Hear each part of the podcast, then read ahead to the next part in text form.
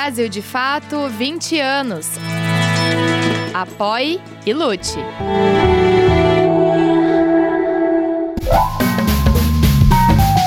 Brasil de Fato Entrevista. Olá a todas e a todos, está começando agora mais um Brasil de Fato Entrevista e hoje a nossa conversa é com a economista Juliane Furno. Tudo bom, Juliane? Como vai?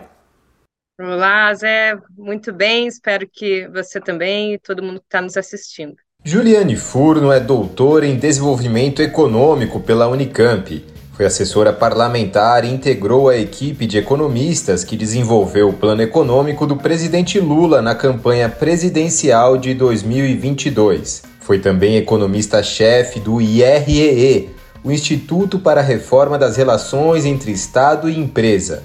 Obrigado, viu, por aceitar o convite para essa conversa, já chegando no final do ano, clima de retrospectiva já quase. É, eu queria começar falando, obviamente, sobre a economia brasileira. É esperado que o Brasil tenha um crescimento de pouco mais de 3% esse ano, né? Um crescimento que surpreende por uma trajetória extremamente turbulenta que a gente teve nos últimos quatro anos. Quais foram os acertos do governo Lula e do ministro da Fazenda, Fernando Haddad, que foi um protagonista nesse ano, né?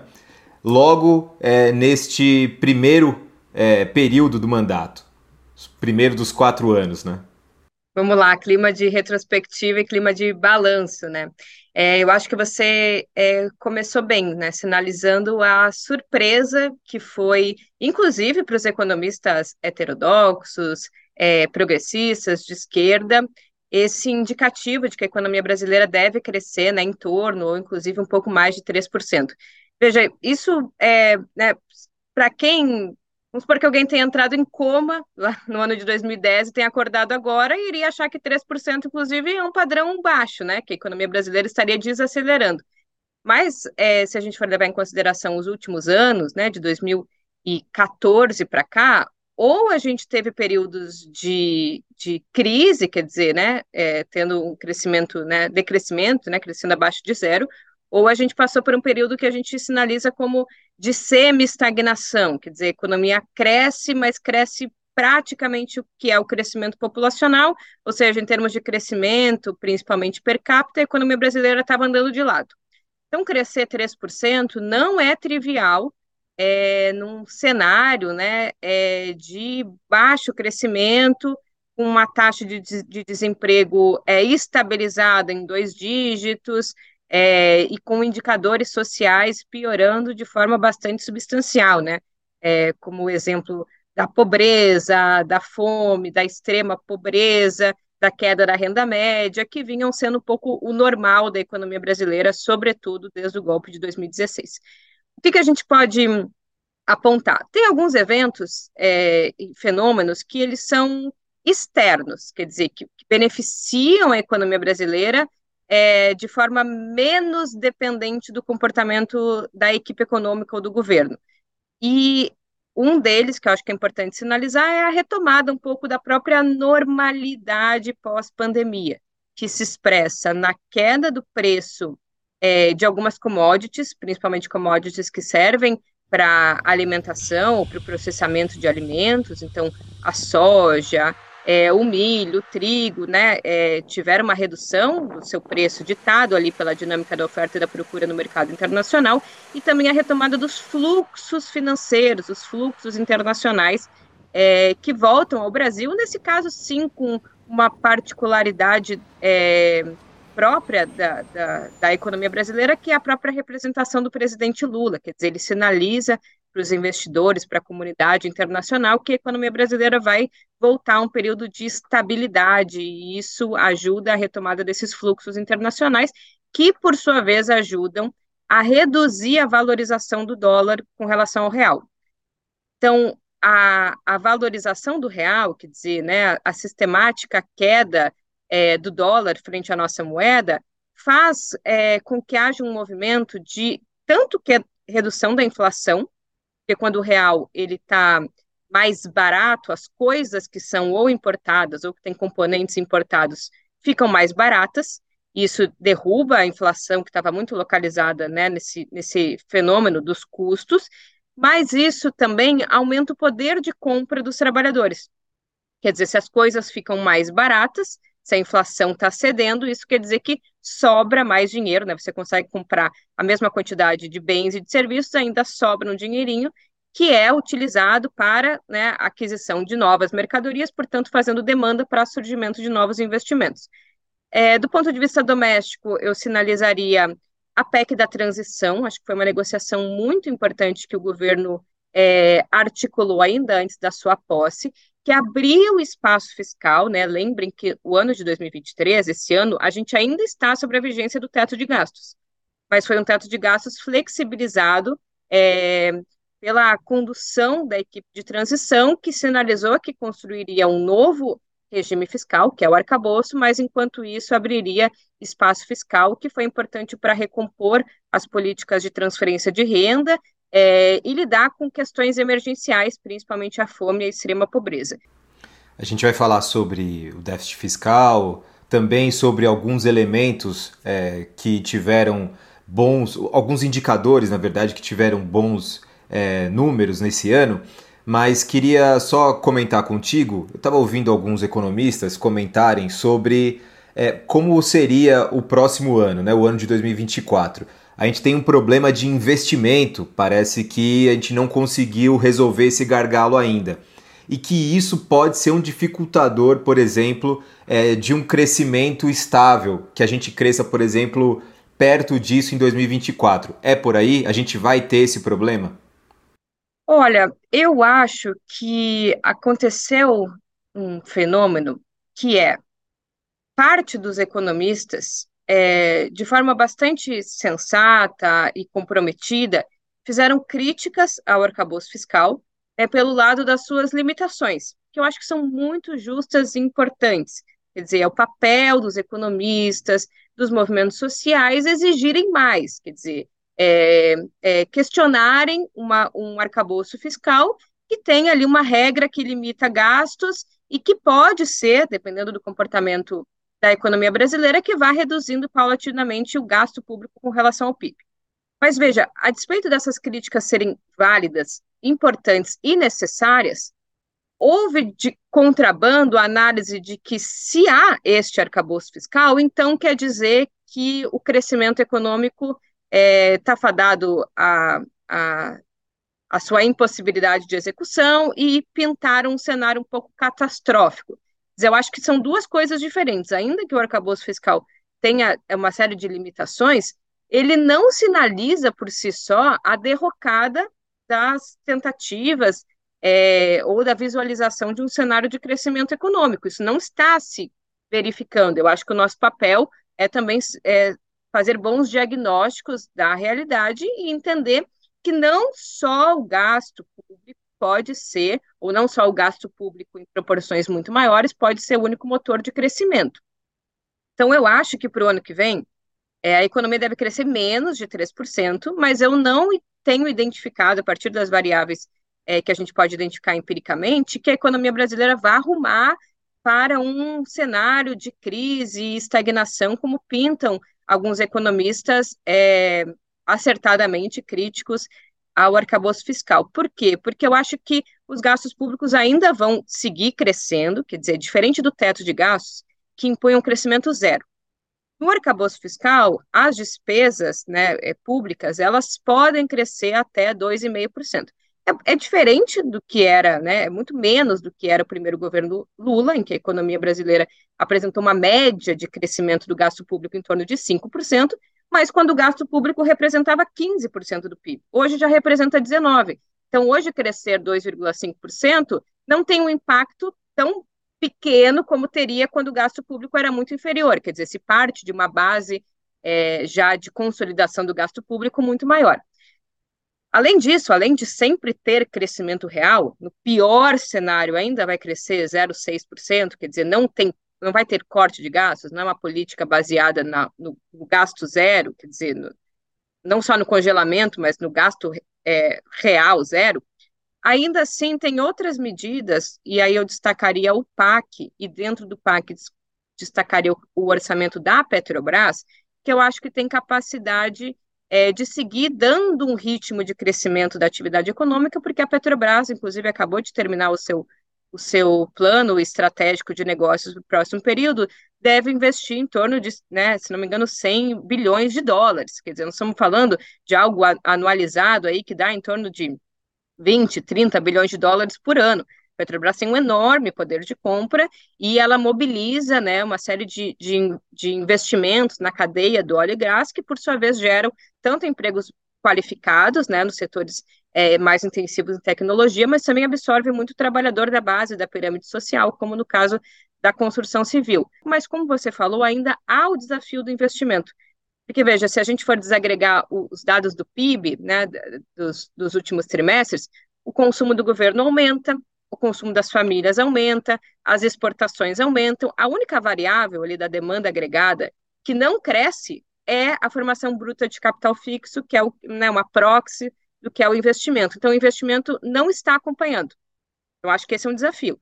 Passa por redução da taxa básica de juros, mas passa também por outros elementos que eu diria mais um ativismo estatal. É o investimento público que lidera, é que faz frente ao investimento privado. Então, vai ter que haver, na minha avaliação, alguma reorganização no próprio arcabouço fiscal para liberar o investimento de contabilizar no resultado primário, para que o Estado possa, junto com a Petrobras é, e outras empresas públicas, possam liderar uma frente de expansão via investimento público, que possa, por sua vez, criar demanda para a continuidade do investimento privado. A gente sabe que as principais economias do planeta convivem com dívidas bastante elevadas em relação ao seu PIB. É, em uma entrevista que eu fiz com o Guilherme Melo, que é secretário do Ministério da Fazenda, é, eu comentei com ele sobre isso e, e, ele havia alertado que países em desenvolvimento não têm essa mesma flexibilidade. Você também concorda com ele? O Brasil precisa se atentar com essa intensidade ao seu déficit fiscal? É, veja, a dívida pública, né, é, ela tem como motivação, em alguma medida, os gastos públicos. Em outra parte, não necessariamente o seu comportamento depende do comportamento do resultado primário. Vou tentar explicar. Em 2015, a dívida pública brasileira passa a, a ter uma trajetória né, de inflexão com relação ao comportamento até 2014 e a crescer substancialmente. Então, até 2014, a dívida pública brasileira vinha crescendo, vinha, é, redu, vinha né, sendo reduzida com relação ao PIB chegou, inclusive, no ano de 2014, a representar algo em torno de 30% do PIB. Só a partir de 2015 que ela né, disparou e chegou a atingir ali em torno de 70%, 80% do PIB. Parte do aumento da dívida pública se deve ao resultado primário, quer dizer, o governo teve que fazer dívida pública para cobrir o déficit. Então, no ano de 2014, ele gastou mais do que ele arrecadou. Mas esse resultado primário, né, o déficit primário, ele explica a menor parte da explosão da dívida pública. A maior parte da explosão da dívida pública se deve a custos com encargos financeiros da dívida pública. Então, a taxa de juros, ela ela interfere mais no comportamento da dívida do que o resultado primário. O crescimento econômico interfere mais no resultado da dívida pública do que o resultado primário. Então, se o governo tiver déficit, se o governo tiver uma taxa de juros alta, mas se a economia brasileira estiver crescendo, quer dizer, se o PIB crescer, a dívida pública tende a se estabilizar ou até a cair. Então, eu acho que existe uma ênfase muito exacerbada na ideia de que o que determina o comportamento da dívida é a diferença entre receitas e gastos do governo. Então, vamos fazer déficit zero, vamos, vamos equilibrar as receitas com relação à despesa, que a dívida pública vai começar a cair. Não necessariamente. A dívida pública pode, inclusive, aumentar cortando gastos. Foi o que aconteceu no governo Temer e no governo Bolsonaro. Havia uma política de corte de gastos, né, selada no teto de gastos, e mesmo assim a dívida pública crescia. Então eu acho que a gente tem que olhar de forma mais complexa. Equilibrar as contas públicas ajuda na redução da dívida? Ajuda, mas ela pode ser inócua se a taxa de juros continuar é, nesse, nesse patamar elevado e se a economia entrar numa, numa, numa nova rota de, de redução do seu PIB. Outra, outro elemento, eu acho que diz respeito ao Guilherme Melo tá certo quando ele sinaliza a diferença entre economias subdesenvolvidas e economias centrais. Então, claro, quando a gente faz análises, por exemplo, de que a dívida pública do Japão é 270% do PIB, a economia norte-americana né, faz séculos que não tem uma dívida pública inferior a 100% do PIB, a gente precisa entender que essas economias são economias centrais, que ocupam um papel central na hierarquia de moedas no sistema monetário internacional, portanto, elas podem absorver é, um nível de dívida pública mais elevado do que pode absorver as economias periféricas. Mas isso não quer dizer que a nossa dívida esteja numa trajetória de explosão ou de insolvência do Estado, porque a gente né, é, identifica que as economias centrais podem ter um grau de endividamento público maior que as economias periféricas, mas sem identificar qual é o número, porque concretamente é muito difícil. Vários estudos tentaram identificar qual é o, o patamar. Quando chegar em 100% da dívida brasileira, isso significa insolvência? Ninguém sabe. Então, aqui é um, é um instrumento, inclusive, retórico, né? Quando a imprensa tradicional fala coisas como a dívida pública está explosiva, a dívida pública está muito alta. Né? É muito difícil dizer o que é muito alto e o que é muito baixa. Eu acho que a gente tem que pensar numa trajetória sustentada. Falando sobre a taxa básica de juros, eh, na semana passada o Banco Central baixou em 0,5% a taxa chegando a 11,75%. É o menor nível desde 2022, do começo de 2022, né? O que, que isso representa? Você falou um pouquinho sobre, né, de como isso atua na dívida pública, como atua no investimento, né, possibilitando maior investimento, e o que, que isso representa para os próximos passos da política econômica do governo? É a menor, é, o menor indicador né, da taxa básica de juros em termos nominais, é o que a gente chama, né? É, antes era 12, agora é 11, então há uma redução nominal. Mas o, o que importa para a taxa básica de juros é o, o seu patamar real. E a taxa básica de juros não tem caído no Brasil porque ela cai meio ponto percentual e a inflação cai mais. Então, na verdade, os juros estão subindo, porque a, a taxa básica de juros real é o quanto ela é nominal, descontada a inflação. Então, se ela cai pouquinho e a inflação cai mais, na verdade, o, o, o juro real fica maior. Então, a gente não está vivendo ainda um patamar é, de redução da taxa básica de juros. Estamos vivendo uma redução da taxa nominal, que é muito importante mas precisa é, haver uma redução ainda maior para que isso, de fato, seja convidativo para que o investimento, né, o investidor privado, vá tomar crédito é, e, e, passar a investir. Quer dizer, ele, ele, precisa, ele precisa que o custo né, do crédito no Brasil esteja mais atrativo. Isso vale para o investimento privado, mas isso vale para uma série de outros é, gastos é, financeiros das famílias. Quer dizer, quando a gente vai adquirir algo da indústria de transformação, né, que normalmente a gente adquire de forma parcelada, né, parcela no cartão de crédito, o patamar é, dos juros básicos também importa, né, embora a gente não se endivide com a taxa Selic, porque a Selic ela é a taxa básica, né, é a menor, é a taxa de referência do sistema, o, o sistema bancário ainda vai, vai adicionar spread, custo de risco, é, ainda assim, né, se, a, se, a, taxa de juros está nesse patamar, ela, ela vai tendo efeitos, né, não só sobre o investimento privado, mas sobre o próprio consumo das famílias e, sobretudo, das famílias que já estão endividadas, porque vai impactando naquele estoque de dívida, portanto, aumentando as parcelas do endividamento, portanto, drenando recursos da economia real para o, né, de volta para o setor financeiro. Então, acho que aqui, aqui tem uma questão importante, né? O enfrentamento a, a esse patamar elevado, principalmente em termos reais da taxa de juros, é um componente muito importante se a gente quer pensar em mais estímulos ao investimento é, público e privado, né? Que passa, obviamente, pela disponibilidade de crédito, mas passa, sobretudo, pelo custo do crédito, que, né, como falei e como você apontou, está bastante, ainda muito elevado no Brasil. E tem um desafio aí, né, importante. O, o Brasil tem, agora entrou na OPEP, né? Tem prospecções internas de petróleo é, discutíveis é, do, do, ponto de vista social e de impactos. E tem também é, uma promessa, um empenho do Brasil de ser um grande impulsionador da energia verde, né, da transição energética. É, quão preparado está a nossa economia para essa transição? A gente ainda vai enfrentar muito gargalo dizem também que é possível criar muito emprego a partir da energia verde, né? Tem, nós temos esse patamar? Olha, eu acho que temos muito. Eu acho que, que o mundo, né, as economias capitalistas já passaram por várias revoluções, né, as revoluções industriais, revolução da microeletrônica, na matriz energética. E eu acho que a gente está diante de uma nova revolução, que é a, a revolução, sobretudo energética, mas que envolve uma dimensão mais geral de mudanças climáticas. É a primeira vez, me parece, que o Brasil teria condições de liderar, né, de disputar é, é, de, de, forma é, bastante competitiva a liderança de um processo de transformação industrial global.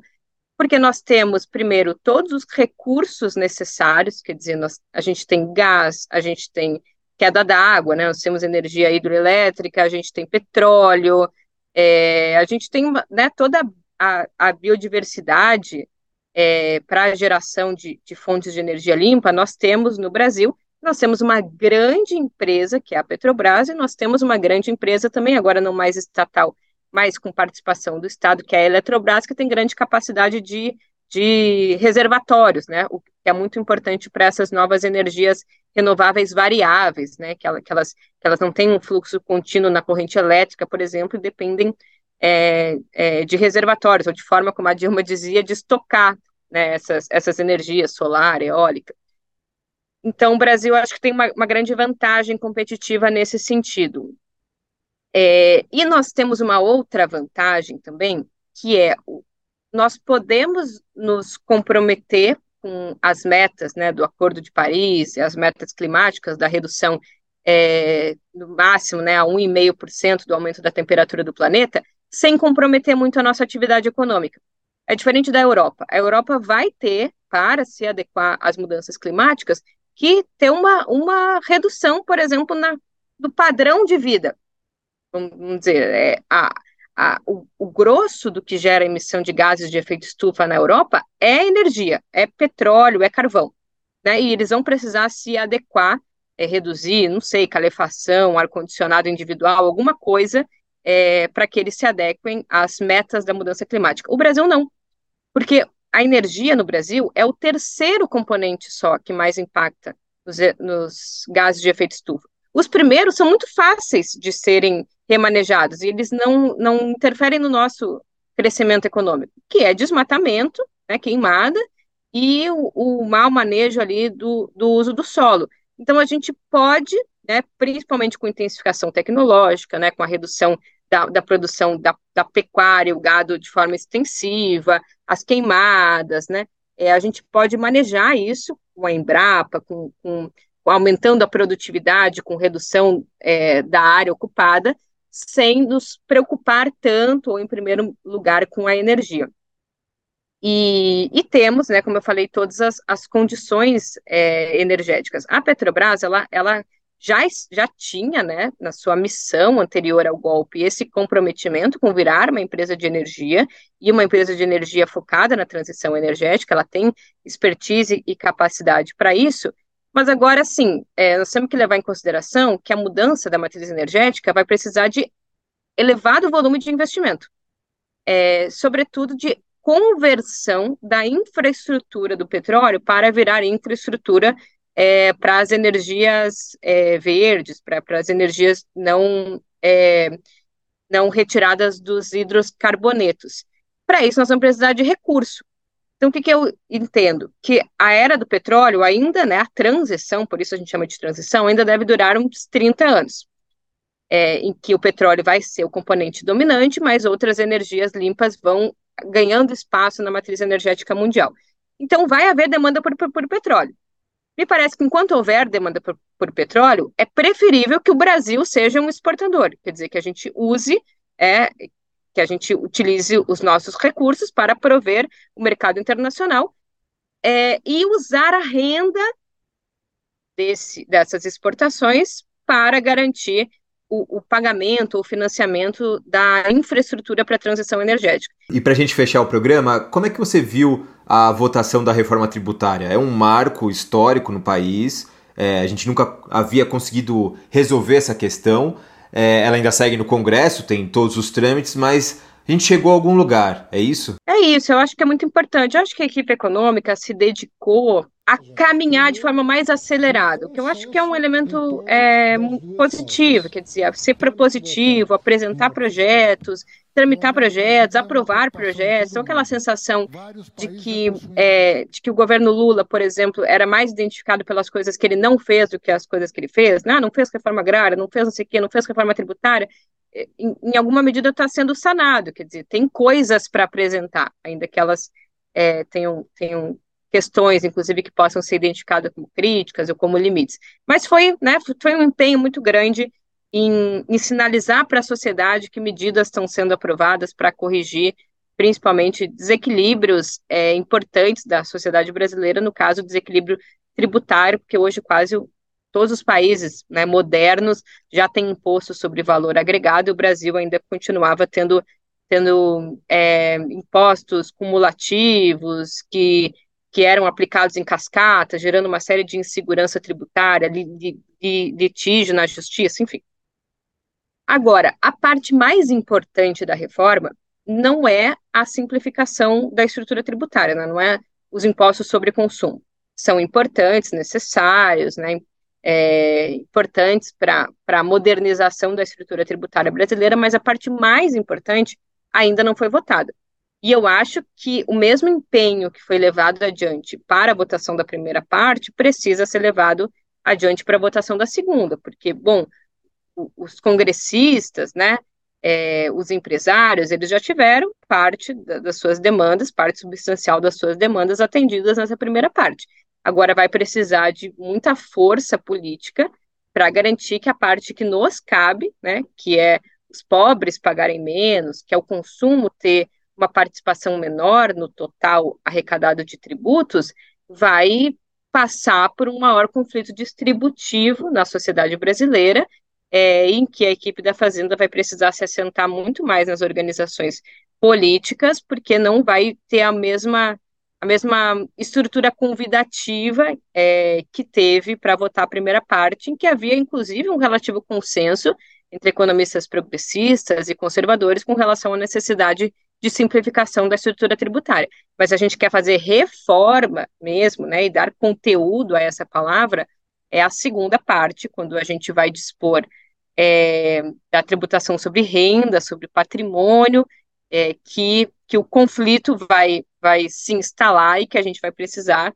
é, mobilizar né, e garantir força política, sustentação política é, no povo brasileiro para garantir que essa não seja mais uma das reformas engavetadas, mas que ela cumpra o seu desígnio, que é de fazer a sociedade identificar é, que aquela né, velha máxima de que pobre paga muito imposto e rico não paga, de fato seja modificada, né, sob o risco de uma enorme frustração com relação a uma das pautas mais propagadas na campanha eleitoral nos primeiros meses é, de mandato do presidente Lula, que é a, a justiça tributária. Juliane Fur, muito obrigado por essa conversa, viu?